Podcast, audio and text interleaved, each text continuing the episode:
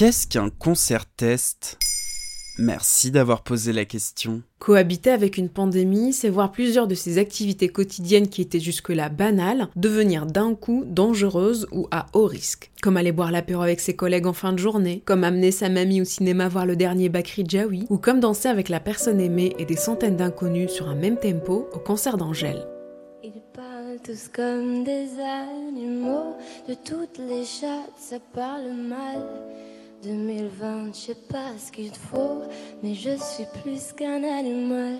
J'ai vu que le rap est à la mode et qu'il mange mieux quand il est seul. Faudrait peut-être casser les codes. Une fille qui loue, ce serait normal.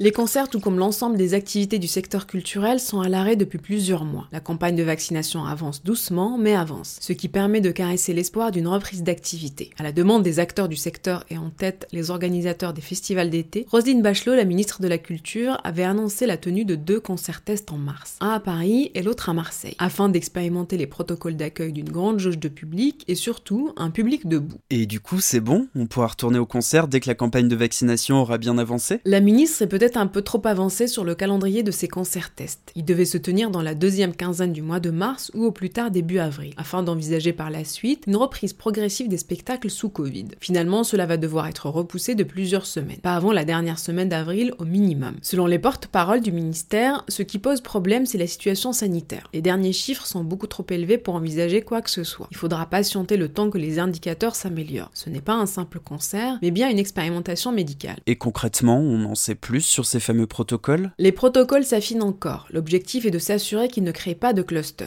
L'INSERM, établissement public dédié à la santé et à la recherche, pilote le volet marseillais. À Paris, le protocole de la PHP est connu dans ses grandes lignes. 5000 personnes masquées avec un masque chirurgical, debout, sans distanciation physique, dans la fosse de la Cor Arena. Et 2500 volontaires vont rester pour leur part chez eux le soir du concert et servir de groupe de référence. Il y aura des tests avant, pendant et une semaine après le concert. Ce protocole est en phase de bouclage, mais il faudra encore finaliser le coût, l'organisation et créer le site web sur lequel les volontaires pourront s'inscrire. Euh, pst, moi je veux bien me porter volontaire, hein, si ça peut me permettre de me souvenir de ce que ça fait de danser dans la foule. Eh bien, peut-être que tu pourras te porter volontaire aussi pour les mariages tests. Ah d'accord. Inventif. Alors voilà, alors là pour le coup il me vient quelque chose d'assez inventif. Oui, je, on supprime l'entrée, je, je vous suis là-dessus. Très Là, je suis complètement, c'est c'est vrai, c'est- une bonne idée. En 2020, 40 000 mariages ont été annulés en France. Mais on fait aussi l'impasse sur le plat principal. Et alors, où c'est où c'est inventif, vous demandez aux gens d'a- d'apporter des, des Tupperware avec des carottes râpées, des œufs durs. Certains préparent des salades à la maison. Vous demandez, par exemple, à quelqu'un d'apporter de la bière et puis à un autre d'apporter du- du- de, de la limonade, ce qui permet de faire des panachés. Bon, écoutez, Oui. je crois. Les professionnels de l'événementiel dans les mariages travaillent également à des protocoles pour permettre de nouveau d'organiser la fête sous Covid. Voilà ce qu'est un concert test.